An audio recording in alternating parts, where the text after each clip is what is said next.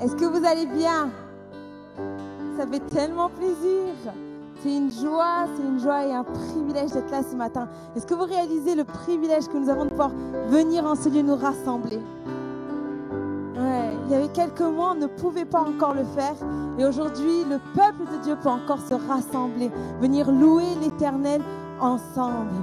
Est-ce qu'on peut dire juste un grand merci? Est-ce qu'on peut acclamer le Seigneur avant même qu'il fasse quoi que ce soit?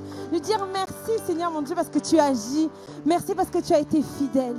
Merci parce que tu es Dieu. Merci pour cette semaine qui s'est écoulée Seigneur. Nos cœurs débordent de joie et de reconnaissance. Est-ce qu'on peut, ceux qui peuvent, si on peut se lever ensemble? J'aimerais qu'on prenne ce chant qui dit Tu es là. J'aimerais ce matin qu'on réalise sa présence, où que vous soyez, même si vous êtes derrière l'écran, réalisons que Dieu est là. Il est présent dans ce lieu. Il agit dans ce lieu. Mais il agit aussi là où vous êtes, là où vous vous trouvez. La parole dit qu'au commencement, l'Esprit était au-dessus des ténèbres, au-dessus du chaos. Et à un mot du Seigneur, les ténèbres sont devenues lumière. Alors j'ignore s'il y a des ténèbres, des épreuves dans ta vie actuellement. Mais je vous dis qu'aujourd'hui encore, toi qui entends sa voix, Dieu peut agir. Et un mot de lui peut tout changer. Amen. Est-ce qu'on le croit? Est-ce qu'on peut le louer avec cette espérance? Oui Seigneur, tu es là. Tu agis dans ce lieu. Et je crois que même ce matin encore, en un mot, en un instant, tu peux tout changer. Tu es là, présent parmi nous. Je t'adore, je t'adore. Tu es là, tu es là, agissant, agissant parmi nous. Je t'adore,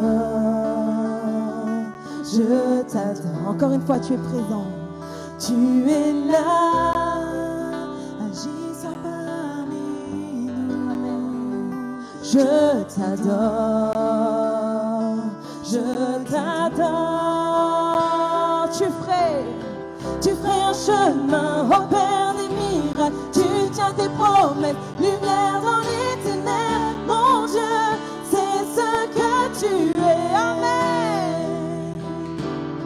Tu ferais un chemin au Père des miracles. Tu tiens tes promesses,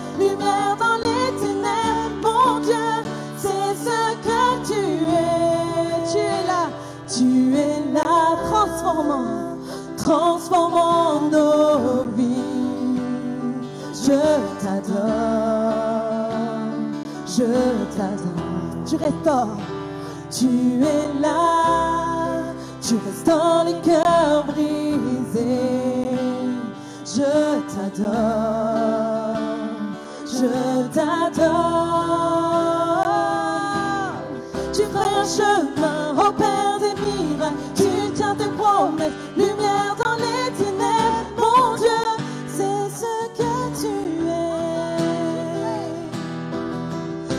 chemin au Père des miracles. Tu tiens tes promesses,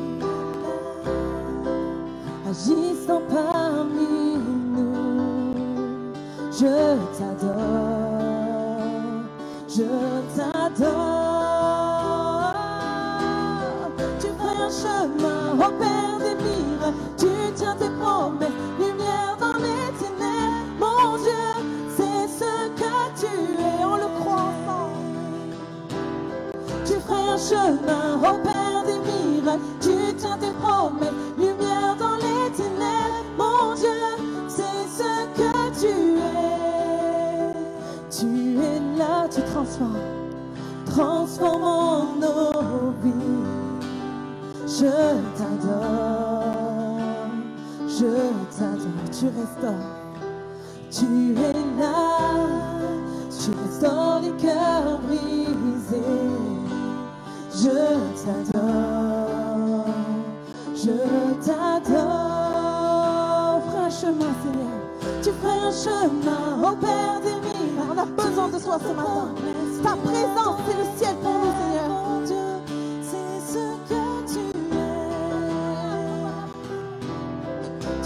Chemin au Père des miracles. Tu tiens tes promesses, lumière dans les ténèbres. Mon Dieu, c'est ce que tu es. Inonde encore ce lieu, plonge-nous dans ton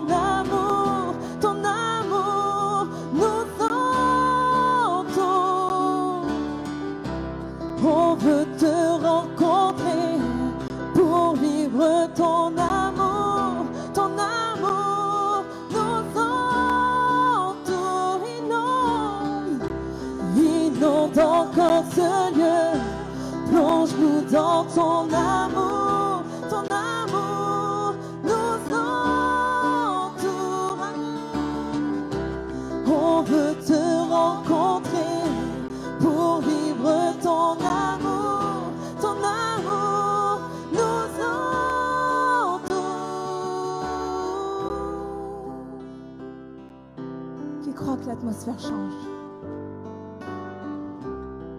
Car l'Esprit du Seigneur est ici. Amen. Nous en avons la certitude. Si tu réalises sa présence, saisis-la.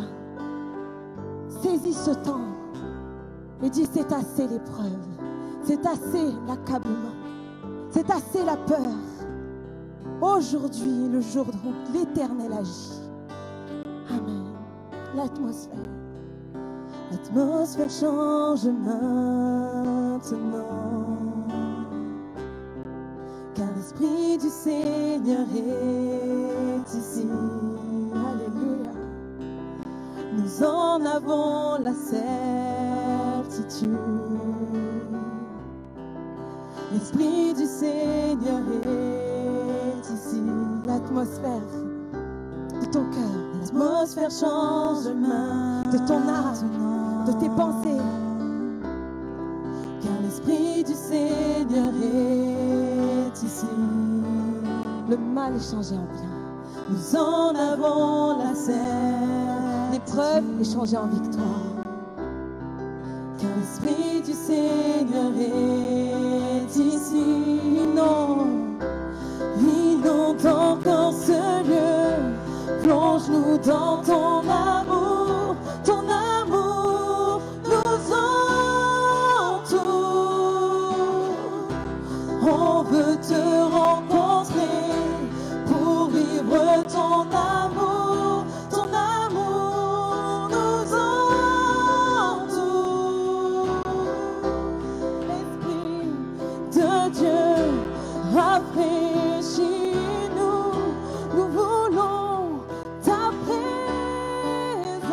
ta volonté, ta volonté et ton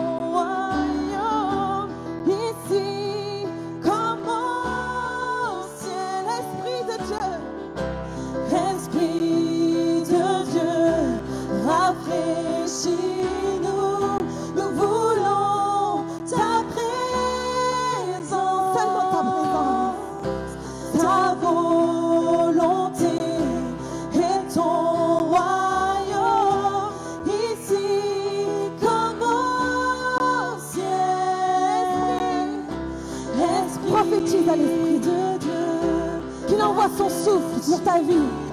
Que ce qui est mort reprend vie au nom de Jésus. Que les eaux revivent, que la chair revienne. Ta volonté, Seigneur. Nous voulons amener le ciel sur la terre. Ézéchiel 37. J'y prophétise à l'esprit. Esprit, esprit de Dieu, rafraîchis.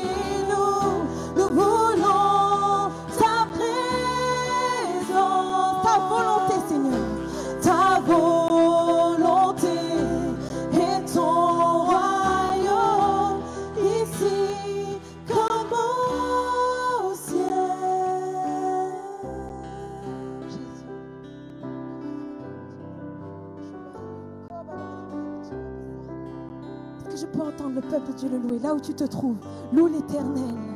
Change l'atmosphère de ce lieu. Ne regarde ni à droite ni à gauche, où que tu sois. Change l'atmosphère. Car Dieu te dit que tu es appelé enfant de Dieu. Il t'a donné le pouvoir de devenir enfant de Dieu. Et ce pouvoir te donne la capacité de changer l'atmosphère en invoquant son nom. Tu m'invoqueras et je te répondrai. Tu demanderas et je serai présent. L'Esprit de Dieu est ici. Où que tu sois, il est dans ton corps, il est dans ton cœur, il est dans ton âme et ton esprit.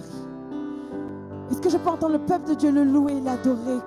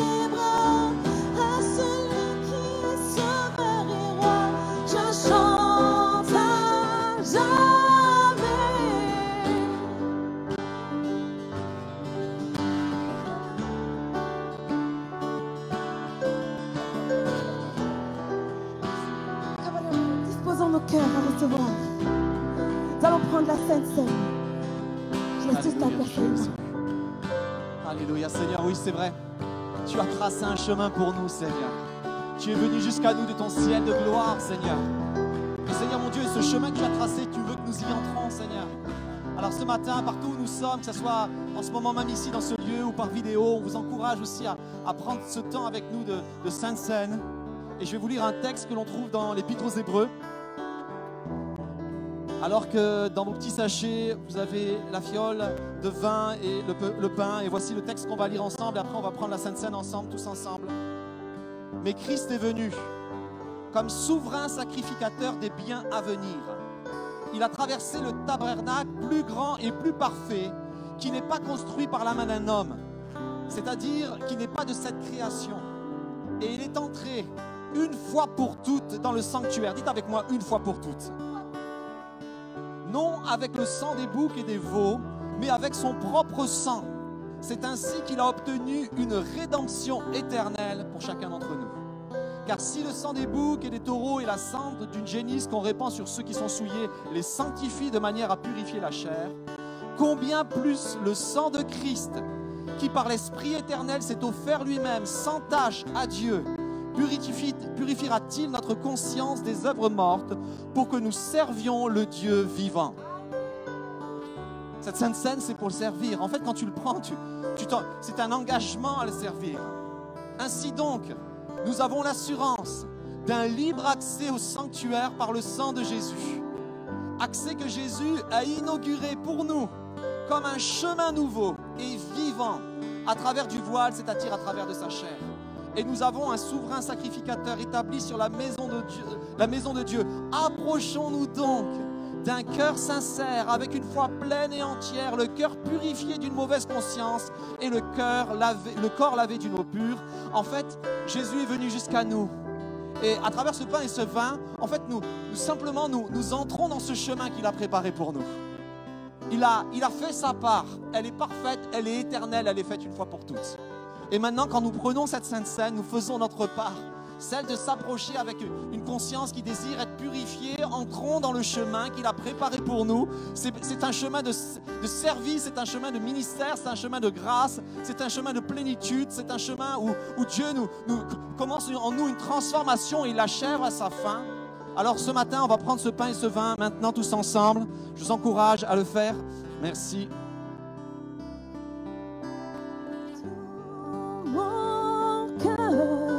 J'envoie tout, Seigneur,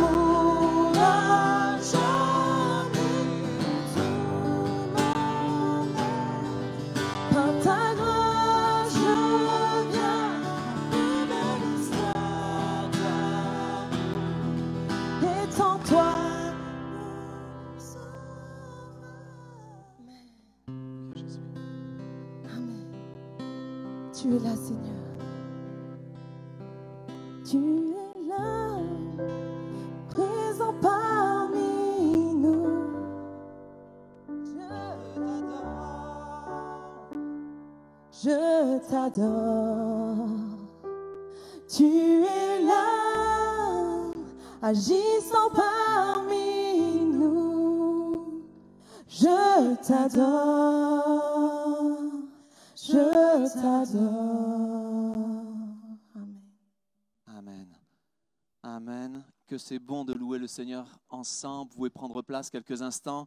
Je vais laisser la place dans, quelques instants à M. Ricon, mais j'avais une annonce particulière à faire euh, pour tous ceux aussi qui nous suivent en direct, que ce soit ici ou sur Riquier, euh, ou derrière vos écrans chez vous, ou, sur Riquier en ce moment.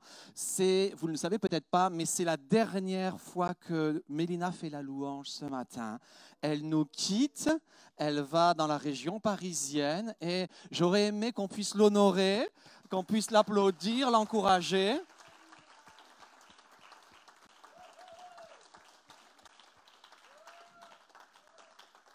Cela fait bien des années qu'on connaît Mélina avec mon épouse. Elle nous a fait vivre toutes sortes d'aventures. En fait, si vous connaissez Mélina, vous allez vivre des aventures extraordinaires. Vous allez être euh, étendu. C'est l'outil de Dieu pour vous étendre. Et, Dieu est en train aussi de, l'étendre. Euh, Elle reprend ses études. En même temps, elle fait un, travail aussi. euh, Elle, travaille aussi en ce moment sur Paris. Donc, vous la voyez de temps en temps euh, descendre et, et- revenir ici. En fait, vous ne savez pas, mais il y a plusieurs personnes dans l'Église qui travaillent sur Paris la semaine et qui sont là ici le week-end avec nous. C'est une des particularités de l'aéroport qui nous permet de cela. Mais j'aimerais, avant de laisser la place à M. Ricon, qu'on puisse peut-être, et même vous derrière vos écrans, euh, qu'on puisse tourner nos mains vers Mélina, tendre nos mains vers Mélina et, euh, euh, pour le Seigneur. Seigneur Jésus, nous, te la, nous te la remettons, Seigneur mon Dieu. Merci de nous l'avoir prêtée pendant toutes ces années, Seigneur mon Dieu. Merci parce qu'elle a été une source de bénédiction pour tellement de personnes ici dans ce lieu, des plus petits jusqu'aux plus anciens, Seigneur mon Dieu. Elle était, elle était la, la femme de toutes les générations, Seigneur mon Dieu, avec un, un amour débordant, Seigneur. Alors on, on te prie que tu la bénisses là où tu l'envoies, Seigneur Jésus, que tu bénisses le chemin, Seigneur mon Dieu, dans lequel elle entre par la foi, Seigneur. Nous croyons que tu traces un chemin pour elle, Seigneur mon Dieu. Même s'il y a beaucoup d'inconnus, Seigneur mon Dieu, il y a quelque chose qui ne nous est pas inconnu, c'est que tu es avec elle du début jusqu'à la fin sur ce chemin et tu l'accompagnes, Seigneur mon Dieu. Alors nous te prions pour le meilleur, Seigneur, partout où tu la conduiras, qu'elle soit une source de grâce, une source de bénédiction, qu'elle soit ta voix, qu'elle soit ton chant, qu'elle soit ton amour, qu'elle soit ta grâce, Seigneur mon Dieu, qu'elle soit ta solution pour les hommes et les femmes que tu mettras sur sa route. Seigneur mon Dieu, nous, nous sommes là juste pour te servir et je te prie qu'elle te serve là où elle est. Au nom de Jésus, Amen et Amen. Et merci pour vos prières. Et j'ai pas réussi à faire pleurer Mélina, mais ça ne saurait tarder. Je laisse la place à Monsieur Ricon. On est très heureux de vous réentendre à nouveau, Monsieur Ricon.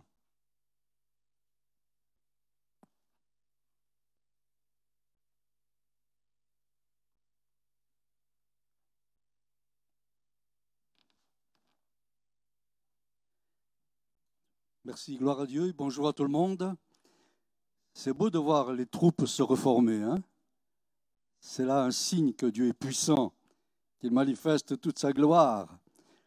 Que Dieu te bénisse, Mélina, et que cette porte nouvelle t'enrichisse encore davantage dans la volonté de Dieu. Dimanche dernier, Yvan a parlé d'un test concernant les événements, les temps que nous vivons la période que nous traversons. Et c'est vrai que c'est un test important pour euh, les nations, mais aussi pour l'Église. Une période de test qui est nécessaire et on s'aperçoit que tout au long de l'histoire de l'Église, il y a eu ces périodes-là où l'Église est passée par les tests afin d'avancer, non pas de reculer, mais d'avancer, de progresser. Et parmi tous les sujets de test, Bien, j'aimerais ce matin simplement aborder un aspect particulier où nous réfléchissons parfois, mais sans peut-être chercher la profondeur. Je voulais parler de la connaissance de Dieu. Quelqu'un dira, mais moi, Dieu, je connais. Bien sûr, on peut dire Dieu, je connais. Mais entre connaître et connaître, il y a parfois une grande différence et un pont à franchir. Donc ce matin, nous allons simplement aborder cette question, ce thème, sur la connaissance de Dieu. Vous savez que le but suprême de Jésus a été bien sûr le salut de notre âme, pardon de nos péchés, mais quand vous lisez la parole de Dieu attentivement, et particulièrement l'évangile de Jean, on peut s'apercevoir que le but suprême de Jésus, et cela est défini dans Jean chapitre 17, verset 6, J'ai fait connaître ton nom aux hommes. J'ai fait connaître ton nom aux hommes.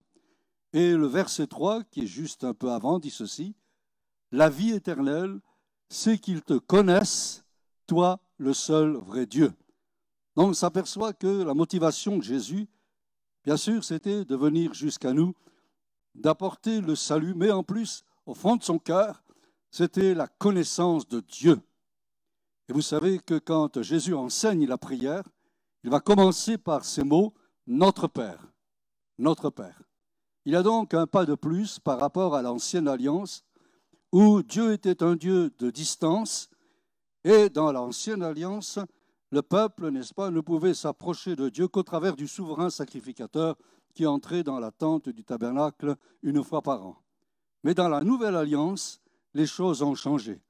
Dieu n'est plus le Dieu de distance, mais le Dieu qui s'appelle Emmanuel, Dieu avec nous.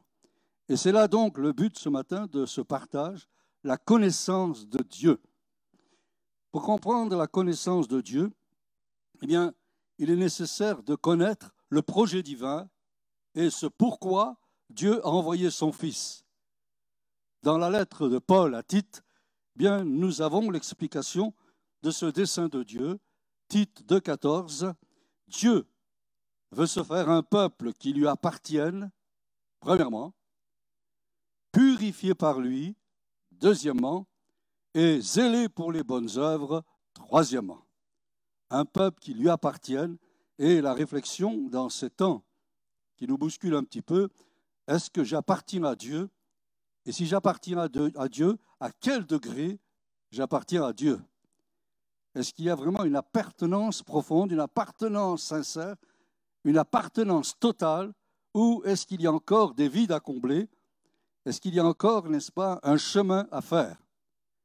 Un peuple purifié par lui. C'est vrai que le sang de Jésus et Yvan l'a rappelé dans le texte qu'il a lu, le sang de Jésus nous purifie de tout péché. Alléluia. Il n'y a pas d'autre moyen. Purifié par son sang précieux. Mais nous sommes humains. Et nous traversons en fait jour après jour des temps, des événements, des circonstances qui nous attaquent de toutes parts. Et peut-être cette période compliquée qui est la nôtre est une période d'attaque pour quelques-uns. Et nous avons besoin chaque jour de réaliser, comme dit Jésus, que la chair est faible.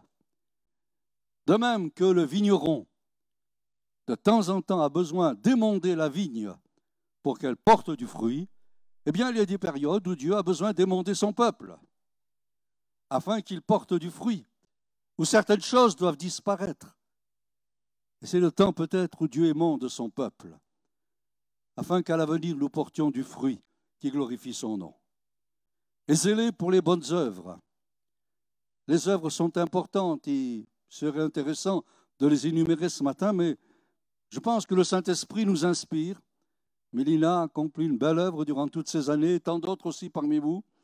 Mais il y a tellement de belles œuvres à accomplir. Et nous avons besoin, là encore, de nous tester, voir si nous avons enfin compris ce que Dieu attend de nous. Donc la connaissance de Dieu, passe par ces trois points. Un peuple qui lui appartienne, un peuple purifié par lui et un peuple zélé pour les bonnes œuvres. La connaissance de Dieu passe par trois bases. La première, c'est la relation. La deuxième, c'est la communion. Et la troisième, c'est la communication. Trois moyens qui vont nous amener à la connaissance de Dieu. Bien sûr, il y en a certainement d'autres, mais ce sont des besoins importants. La relation, la communion et la communication. Qu'est-ce qu'une relation? Si vous lisez le dictionnaire, vous avez la réponse. Ensemble des rapports et des liens existants entre personnes qui se rencontrent, se fréquentent, communiquent entre elles. Nous communiquons entre nous ce matin, nous nous rencontrons ce matin, nous nous fréquentons, mais au niveau et à l'égard de Dieu, quelles sont en fait l'intensité de nos rencontres, la fréquentation de Dieu et les partages avec notre Dieu? La relation est importante. Dans l'Ancien Testament, Dieu voulait une relation avec son peuple. Et combien de fois, et particulièrement dans le livre des juges, Dieu a voulu cette relation. Pendant un temps, ça marchait bien, et puis d'un seul coup, c'était la cassure, à cause de la désobéissance. Et au moment où il y avait la désobéissance, eh bien la détresse arrivait, l'affliction arrivait, les ennemis arrivaient, et le peuple était dans le désarroi. Combien de fois Dieu est revenu et a encore voulu rétablir la communication, la relation avec le peuple? Et chaque fois, chaque fois, dans ces périodes où le peuple marchait avec Dieu, il y avait la bénédiction. Mais dès qu'il y avait la désobéissance, eh c'était la cassure, c'était le vide, c'était le néant. Quand nous arrivons dans le Nouveau Testament, Dieu va établir une nouvelle alliance, non plus au travers d'ordonnances, mais au travers de son Fils. Et c'est au travers de son Fils que la relation maintenant est établie. Une relation différente de l'ancienne alliance, une relation toute nouvelle qui va permettre à la paternité de Dieu de se manifester. Sous l'ancienne alliance, on ne parlait pas de la paternité de Dieu, mais dans la nouvelle alliance, eh il y a la paternité de Dieu. Et aujourd'hui, nous sommes en relation au moyen du sang de l'alliance et nous bénéficions de la paternité de Dieu. Est-ce que nous sommes encore aujourd'hui dans la sphère de la paternité de Dieu, de l'alliance au moyen du sang, de l'alliance au travers de cette relation qui est spirituelle, qui n'est pas simplement sur des ordonnances, mais qui est spirituelle.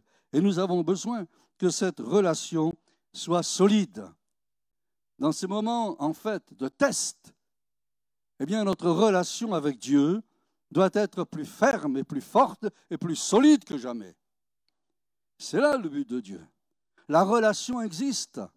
Le Saint-Esprit, du moins je l'espère, rend témoignage à notre esprit que nous sommes enfants de Dieu. Dieu ne démissionne pas dans sa relation. C'est à nous de la conserver, c'est à nous de la garder, c'est à nous de la vivre. Si la cassure se produisait dans l'Ancien Testament à cause de la désobéissance, eh bien, quand nous arrivons dans le Nouveau Testament, il y a encore les épreuves, il y a encore la souffrance, il y a encore la difficulté, mais c'est tout à fait différent. La relation, l'Église en a conscience. Elle sait qu'elle existe et qu'elle est véritable. Quand vous lisez, par exemple, dans le livre des Actes au chapitre 4, et on connaît parfaitement ce chapitre, eh bien, on s'aperçoit qu'au moment où il y a la souffrance, l'épreuve, la difficulté, le peuple de Dieu, l'Église, est consciente de la relation avec Dieu. Elle sait que la relation existe toujours, malgré l'épreuve et la souffrance, malgré la difficulté. La preuve, c'est quand vous relisez la prière de l'Église dans le livre des Actes. Seigneur, donne à tes serviteurs d'annoncer ta parole avec assurance, et qu'il se fasse au nom de Jésus ton Fils des signes, des prodiges et des miracles. Donc l'épreuve n'a pas altéré la relation, l'Église est toujours en relation. Et la question que je me pose et qu'on peut se poser ce matin, est-ce que nous sommes toujours dans la même intensité de la relation avec Dieu? Est-ce que nous pouvons dire aujourd'hui, alors que peut-être il y a ce temps de trouble, ce temps de souffrance, ce temps d'épreuve, est-ce que nous pouvons dire, oui, je sais que je suis en relation avec Dieu et que Dieu est en relation avec moi? Parce que le Saint-Esprit est là et je reçois son témoignage. Et ça, c'est très important de garder ce principe de relation.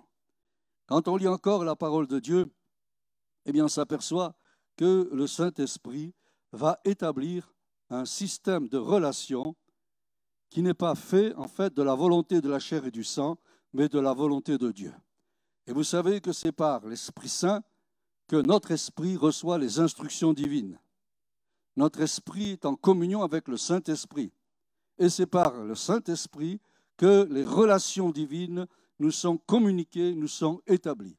Et c'est pour cela que jour après jour, nous pouvons dire, je sais que le Seigneur, quelle que soit la période de vie, quel que soit l'événement que je vis ou que, au travers lequel je passe, je sais que le Saint-Esprit eh bien, me garde toujours en relation avec Dieu.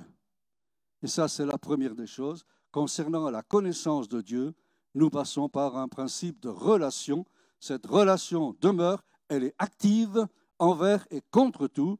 Et dans des temps d'épreuve, dans des temps de souffrance, dans des temps de combat, comme l'Église primitive, notre relation avec Dieu doit être encore plus intense, plus forte et davantage fondée sur la foi que Dieu agit en dépit des temps et des circonstances.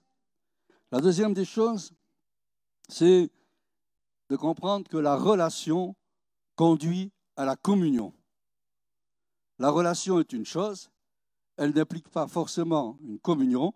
On ne peut être en relation les uns avec les autres sans avoir réellement une communion. On est en relation avec un collègue de travail, avec, n'est-ce pas, quelqu'un qui agit dans notre quartier, on est en relation avec des associations, etc., etc. Mais cela ne veut pas dire que nous soyons en communion. Donc la relation doit aller vers la communion. Et c'est ce qui nous est dit dans la parole de Dieu, dans la première lettre de Jean, au chapitre 1er, verset 3. Il nous est dit ceci, que nous sommes en communion avec le Père et avec le Fils. Ne pas que c'est formidable cela? Une communion avec le Père et avec le Fils. Qu'est-ce qu'une communion? Sinon, n'est-ce pas, une action du cœur, un cœur à cœur, une intimité avec Dieu. Cette intimité avec Dieu, elle est prioritaire dans notre vie. Combien de temps nous passons à toutes sortes d'occupations, toutes sortes de choses que nous faisons, mais le temps d'intimité avec Dieu est prioritaire. Et vous rappelez que le premier commandement, c'est celui-ci, tu aimeras d'abord le Seigneur, ton Dieu, de tout ton cœur, de toute ta force, de toute ton âme. Alors, dans, dans une journée, ma réflexion est celle-ci, combien de temps d'intimité avec Dieu est-ce que j'ai vraiment un cœur à cœur avec Dieu? L'amour, c'est cela. L'amour, c'est pas simplement dire je t'aime. L'amour est une démonstration. L'amour est un acte. Et vous savez que le psalmiste, au psaume 42, eh bien, va nous parler, n'est-ce pas, de, ce besoin de communion quand il dit ceci Mon âme a soif de Dieu, du Dieu vivant. Besoin de communion, jour après jour. Chaque matin, quand je m'éveille, quand je commence ma journée, mon premier cri, en fait, c'est Mon âme a soif de toi, Seigneur, de ta présence, de vivre une journée avec toi.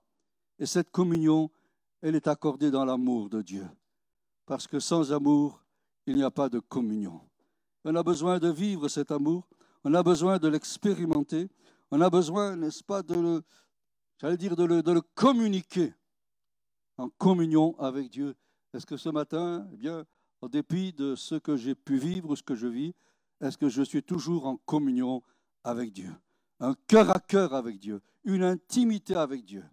Et au lieu peut-être de gaspiller du temps pour des choses qui n'en valent pas la peine, prenons du temps pour rester dans la présence de Dieu. Prenons du temps pour rester dans la communion avec Dieu. Et c'est là, dans cette communion, que nous découvrons ce qu'est le véritable amour. Et quand cet amour est là, quelles que soient les épreuves de la vie, quels que soient les obstacles que je rencontre, quelle que soit l'opposition qui me frappe, l'amour est toujours présent, l'amour est toujours là, l'amour est toujours vainqueur. C'est le cantique des cantiques qui dit, je crois, que l'amour est plus fort que la mort. Eh oui, l'amour est plus fort que la mort. Est-ce que nous aimons à ce degré? Est-ce que nous avons cette communion avec Dieu? Est-ce que nous pouvons dire aujourd'hui, il y a tellement de la présence de Dieu dans ma vie que je suis saturé de l'amour de Dieu Cette communion, elle m'amène encore plus loin, encore plus loin, encore plus loin. Et là où il y avait peut-être des difficultés de relation, là où il y a peut-être difficultés, n'est-ce pas, d'approche, de partage, eh bien c'est vaincu tout cela, ça a disparu tout cela, parce que je suis en communion avec Dieu. Cette communion, elle doit être parfaite et elle doit nous amener à aller de l'avant et à grandir. Et vous savez que le premier pas, en fait, pour entrer dans cette communion, c'est un mariage. Un mariage. Et ce mariage, dans la Bible, il s'appelle le baptême. Le baptême. Le baptême qui n'est pas une formalité. Le baptême qui n'est pas simplement d'être plongé dans de l'eau. Mais relisez attentivement. Vous pourrez le faire, mais vous le ferez chez vous relisez attentivement Romains 6, 3 et 4 et 5, et vous allez voir que c'est là le principe de communion.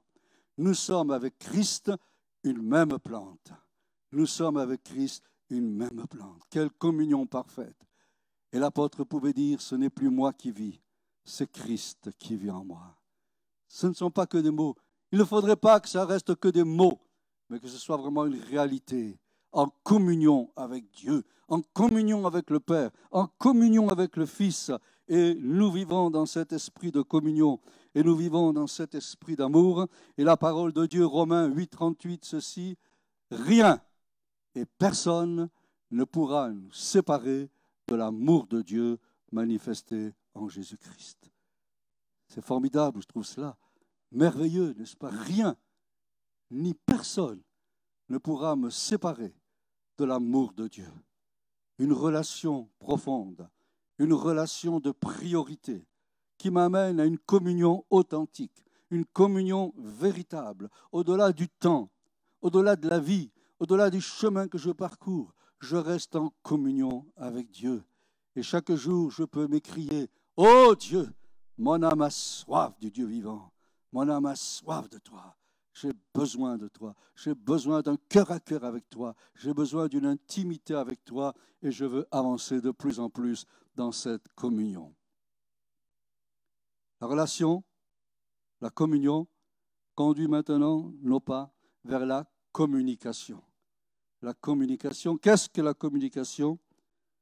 Le fait de transmettre quelque chose à quelqu'un, de donner, partager quelque chose à quelqu'un.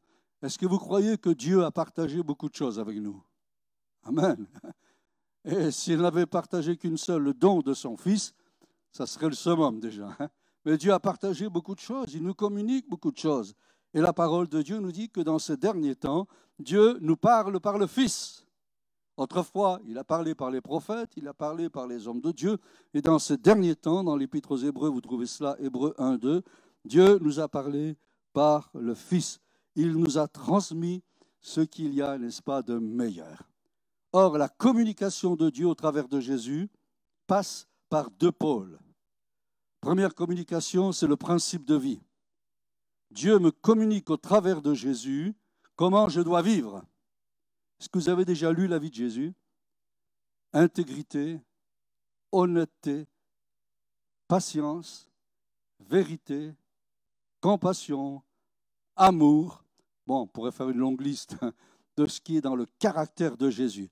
Première communication, c'est le principe de vie au travers de Jésus. Et je crois que les temps que l'on vit, ces temps tout à fait bizarres, eh bien, nous permettent de démontrer au travers de notre vie tous les principes de vie de Jésus. Est-ce que ça marche comme ça? Pas évident, hein? Et pourtant, ça devrait marcher comme ça. C'est une période où Dieu dit, eh bien voilà, vis comme Jésus a vécu. Honnêteté, droiture, compassion, amour, patience, etc. etc. C'est un moyen, n'est-ce pas, d'exprimer pleinement le caractère de Jésus au travers de nos vies. Pourquoi? Parce que nous sommes le corps de Christ. Nous sommes le corps de Christ. Et Dieu agit au travers de ce corps. Nous sommes le corps de Jésus. Et Jésus se manifeste dans ce monde désespéré au travers de son corps. Donc son corps doit manifester les principes de vie qui étaient en Jésus-Christ. Je ne me mets plus en colère, je ne suis plus impatient, je marche avec droiture, je marche avec honnêteté, je marche avec exactitude, etc., etc., etc. Et puis, il y a la communication au travers de l'enseignement de Jésus. Et si on veut résumer en fait ce qui existe dans l'enseignement de Jésus, ce que contient l'enseignement de Jésus, eh bien on peut voir que dans l'enseignement de Jésus, il y a quoi? Il y a l'exactitude, il y a, n'est-ce pas, la construction, il est édifiant, exact, rassurant, objectif. Et dans les temps que nous vivons, nous avons besoin, n'est-ce pas, que ces choses remplissent notre cœur.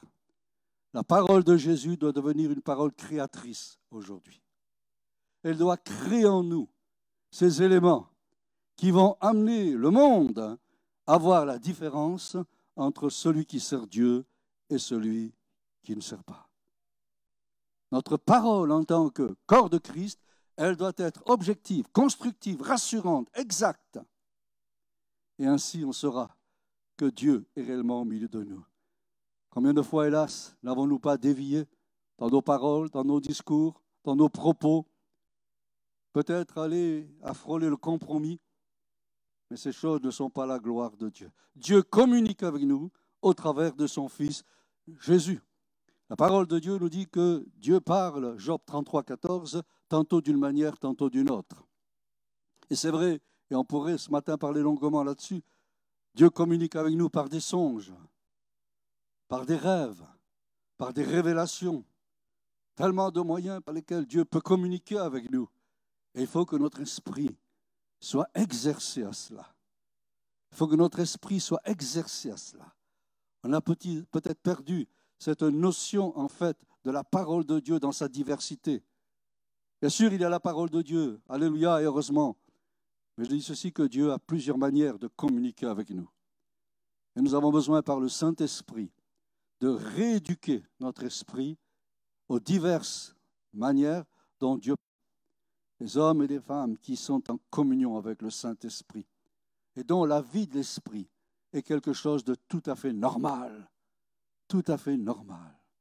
Et puis enfin, j'aimerais terminer tout simplement en rappelant ce que dira le prophète Osée au chapitre 2 et au verset 16. C'est pourquoi voici, je veux l'attirer et la conduire au désert, et là je parlerai à son cœur. Permettez-moi d'être un peu bizarre. Merci Seigneur pour le désert que nous traversons.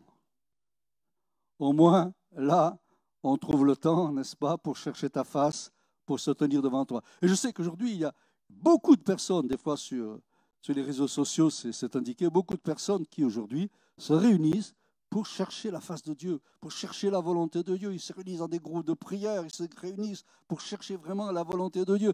Et Dieu dit, je vais t'attirer au désert. Voilà. On va changer un petit peu la façon d'être. Et là où tu penses qu'il n'y a rien ou plus rien, moi je suis présent. Et là je vais te parler. Je vais te parler. Et je vais te montrer des choses dont tu ne soupçonnais même pas l'existence. Ouais, c'est ce que Dieu fait. Il est prêt à nous surprendre. Hein. Il est prêt à nous surprendre. Je vais l'attirer au désert. Et là, enfin, je vais pouvoir parler à son cœur. Seigneur, parle-nous. Et que ce temps particulier que nous vivons ne soit pas des temps d'échec, des temps d'angoisse, des temps de perdition, mais qu'au contraire, ce soit des temps de construction. De construction. Et vous verrez que dans ce désert, Dieu fait une promesse. Là, je lui donnerai les vignes de la vallée d'Accord. La vigne, c'est quoi? C'est le symbole de la joie. C'est le symbole de la joie. Le vin, dans la Bible, c'est le symbole de la joie. Là, dans ce désert, alors que tout semble perdu, alors que le monde s'inquiète et s'interroge, le peuple de Dieu reçoit la joie du Seigneur.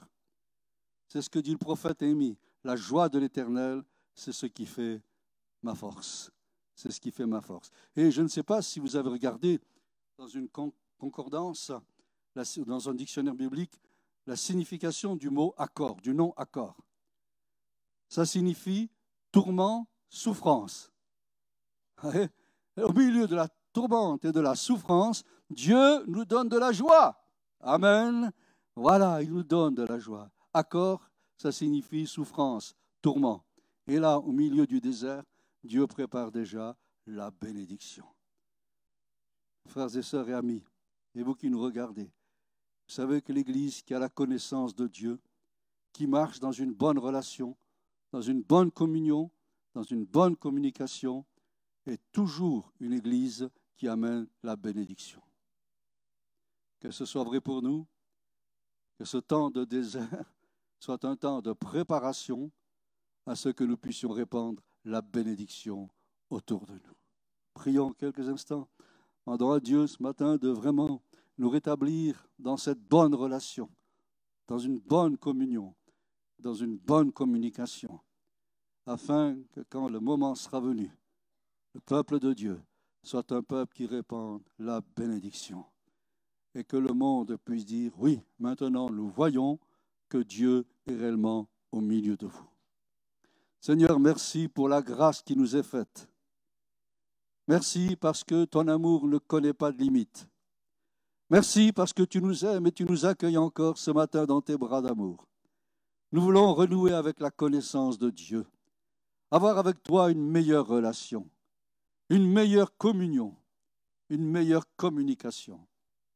Que ces temps particuliers que l'on vit ne soient pas des temps d'échec, de remise en question de choses négatives, que nous n'écoutions pas la voix de l'adversaire, mais que nous écoutions la voix de Dieu. Même dans le désert, Dieu a des choses importantes à nous dire. Seigneur, remplis nos cœurs de ta présence. Que la paix de Dieu soit avec nous. Que l'Esprit de Jésus nous visite tout à nouveau. Et que ce soit ce temps, Seigneur, que nous vivons, un temps de préparation pour une bénédiction, là où tu nous as placés, dans nos familles, dans nos foyers, dans nos quartiers, dans nos villages, dans cette région tout entière, que l'on puisse voir la gloire de Dieu. Amen. Amen. Gloire à Dieu. Voilà, je crois qu'il y a maintenant des communications à faire. Martine, je te laisse toute la place.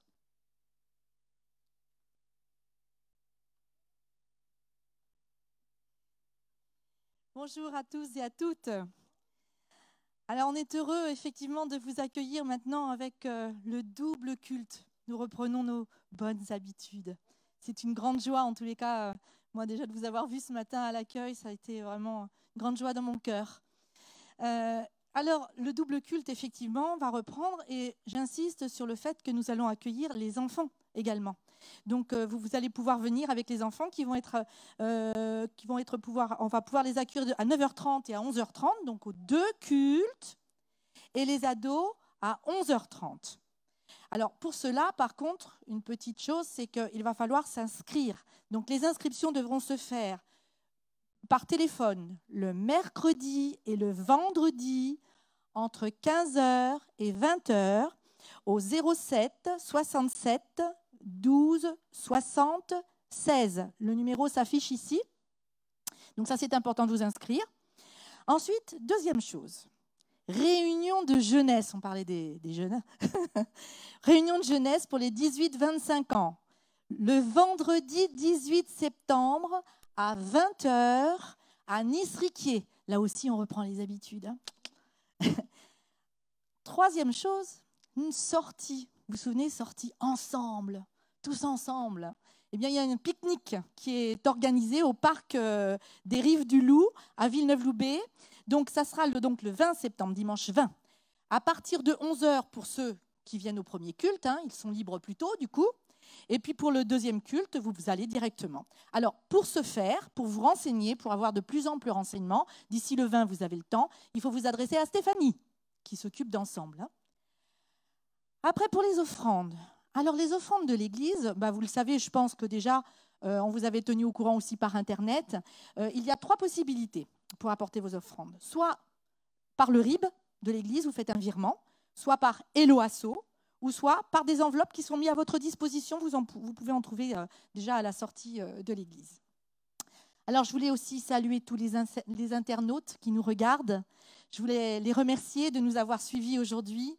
Je vous souhaite euh, un bon dimanche. Nous vous souhaitons tous un bon dimanche, une bonne semaine, pleine de bénédictions, pleine de bonnes choses. Voilà. À bientôt. Alors,